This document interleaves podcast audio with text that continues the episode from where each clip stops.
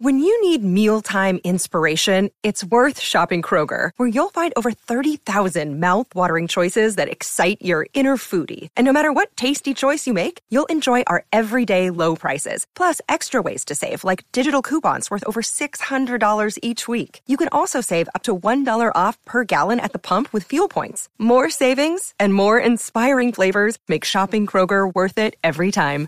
Kroger, fresh for everyone. Fuel restrictions apply. Buenos días a todos, soy Víctor Abarca y estás escuchando Expreso con Víctor, el podcast diario sobre tecnología, tecnología que importa y cultura digital. Bien, las últimas actualizaciones de Twitter, las pruebas en WhatsApp y la confirmación oficial por parte de Twitch de la que fue hackeada la plataforma serán las grandes protagonistas del episodio de hoy. Así que espero que tengas preparado ya tu café.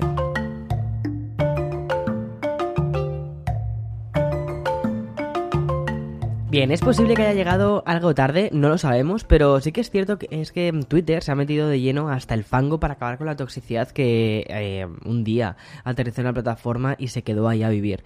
Llevo literalmente semanas contándote pequeñas implementaciones y pequeñas mejoras en la aplicación y casi todas, por no decir todas, tienen un objetivo común que es intentar eliminar cuentas tóxicas y reducir el número de haters. La última novedad al respecto la acabamos de conocer y me parece, me parece muy curiosa porque se trata de un aviso que notificará Twitter cada vez que vayas a tuitear em, te va a dar una notificación diciéndote, oye, que estás entrando en una conversación mm, intensa, ¿vale? Y bueno, está, está bastante bien, al menos para avisarte dónde te estás metiendo. A través de una publicación en el perfil de soporte, Twitter nos pregunta, ¿alguna vez quisiste conocer el ambiente de una conversación antes de unirte? Estamos probando indicaciones en Android e iOS que te avisarán si la conversación a la que estás a punto de ingresar podría calentarse o intensificarse. O sea, me parece muy interesante porque realmente lo que te ayuda un poco poco es como quien dice a leer la habitación, ¿no? A decir, espera, espera, ¿dónde me estoy, en qué fregado me estoy metiendo?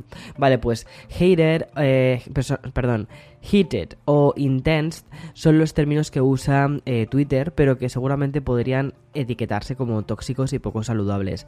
Así la aplicación lanzará un aviso con un recuadro azul debajo de la publicación que ha iniciado la conversación. El icono será una campana e irá acompañada del ya mencionado aviso de conversaciones como estas pueden ser intensas. El aviso también implicará una especie de recordatorio sobre el tema, el propio tweet, la relación que hay entre el tweet, el autor y quien responde a él, así como la recomendación de Twitter de respetar otras perspectivas. Oye, pues muy bien. Eh, más de aplicaciones, en este caso vamos a hablar de WhatsApp, pero nada relacionado con la caída que sufrió el lunes. Se trata de un par de novedades que han sido notificadas esta misma semana. La más, reciente es una actualización sobre los mensajes temporales que llegaron el año pasado. Una temporalidad bastante encorsetada y estaba, estaba muy limitada esta, ya que solo podías hacer que se eliminasen eh, después de 7 días. Sin embargo, eh, la nueva beta lo que nos ha traído, y tal y como hemos podido ver, es que al menos en Android esto a mejorar un poquito. Las nuevas modificaciones van a permitir varias opciones, ya que los mensajes se borrarán automáticamente a las 24 horas, a la semana, que era la única opción que teníamos antes, y después también tendremos otra nueva que sea a los 90 días. Este no será el único cambio que nos tiene preparados WhatsApp, porque otra implementación en el ajuste de configuración de los chats va a servir para que los nuevos chats de la aplicación ya vengan activados con la autoeliminación que elijas, es decir, la de 24, 7, 90 bueno, o quizás ninguna, ¿vale? Eh, ya está. Pero bueno, lo cambias una vez y ya no tienes que cambiar más, como quien dice. Pero como te decía, esta actualización ya está, que ya está en beta, ¿vale? No es la única actualización. La nueva función que está desarrollando Facebook es una especie de petición histórica. Porque si hay algo que siempre funcionó mal en WhatsApp fueron los audios. Con un pequeño movimiento del teléfono se paraban. Esto cambiará porque ya se trabaja para que se puedan escuchar incluso fuera de la aplicación. Como si fuese una especie de, canción, ¿sabes?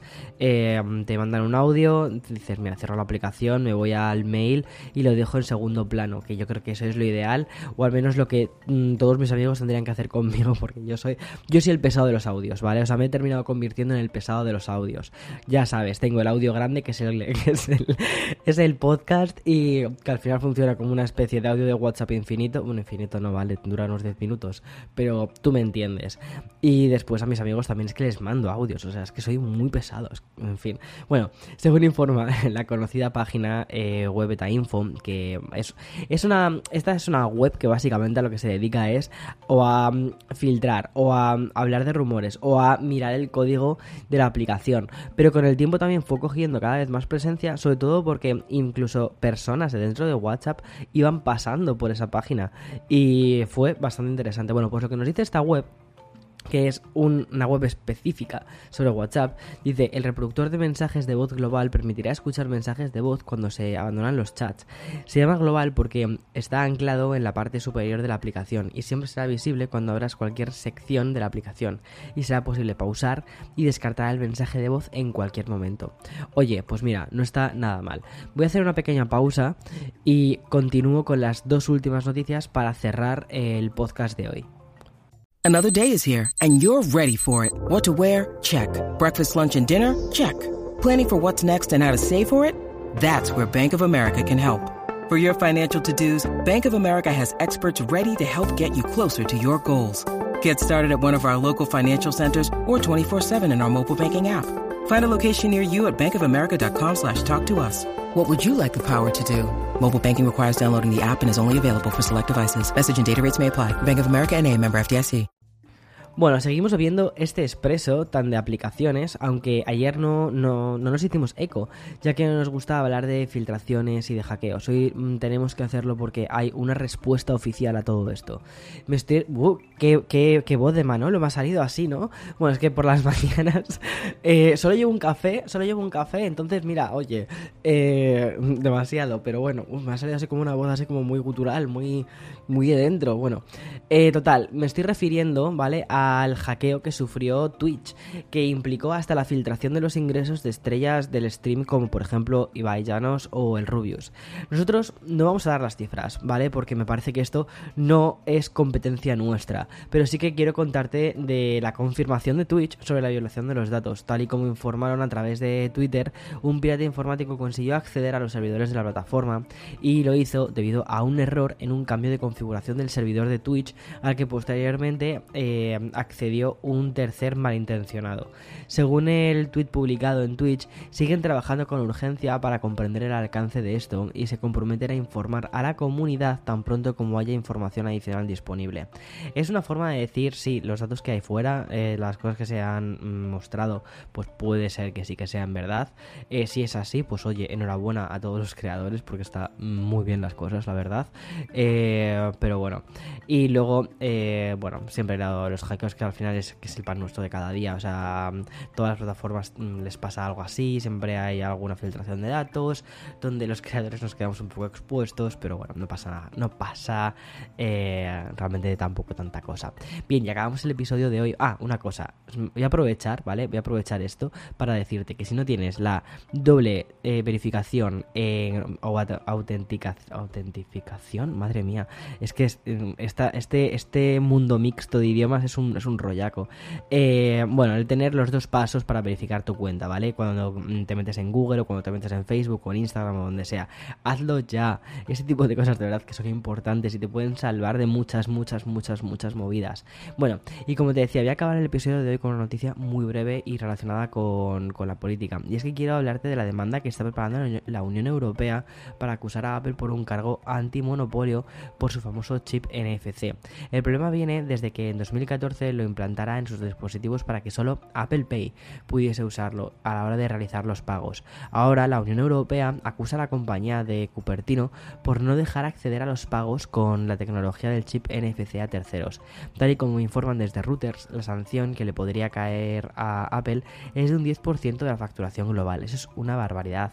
Es decir, más de 20.000 millones de dólares si seguimos la facturación que tuvo el año pasado. Veamos a ver en qué termina todo esto yo creo que al final, bueno, lo que sí que he visto es que em, el NFC de los, de los eh, iPhone ha ido poco a poco abriéndose cada vez más, lo cual me parece muy interesante. Pero sí que, sí que, mm, bueno, para realizar los pagos, a ver, ahora mismo, claro, es que esto era una cosa que cuando estaba en España sí que era una cosa que como que me afectaba más, porque tenían que pasar las tarjetas, tenían que meterse dentro de Wallet, dentro de lo que era la, la o sea, no era ni siquiera Apple Pay, ¿vale? Es, el servicio de Wallet de, de em, de Apple Pay, que es como que las tarjetas tienen la capacidad de estar en una versión digital y los bancos, digamos, tenían que em, adaptar ese lenguaje. No sé muy bien cómo funciona, ¿vale? A nivel banco eh, Apple y cómo luego eso se, se transfiere em, al, al, resto. Eh, lo que sí que te digo es que, por ejemplo, aquí en Estados Unidos prácticamente cualquier banco tiene funcionalidades wallet. Entonces, em, cuando directamente es que cuando es que literalmente cuando te llega una tarjeta, ¿vale? Te viene en el propio papelito de la tarjeta, te pone añádela a eh, wallet o a, Google eh, mm, Pay, ¿no? Porque Google también tiene lo mismo, o sea, también tiene lo mismo. Lo que pasa es que es verdad que, por ejemplo, em, en teléfonos Android tú puedes pagar desde la aplicación del banco y en los teléfonos con iOS no, necesitas hacerlo desde la aplicación de tarjetas. Quizás ese puede ser el cambio que me parece quizás interesante, o me parecía interesante hace muchos años, pero ahora ya que todos los bancos dentro, no lo sé. Bueno, vamos a ver en qué termina todo esto, pero mm, te seguiré contando sobre ello. Chao.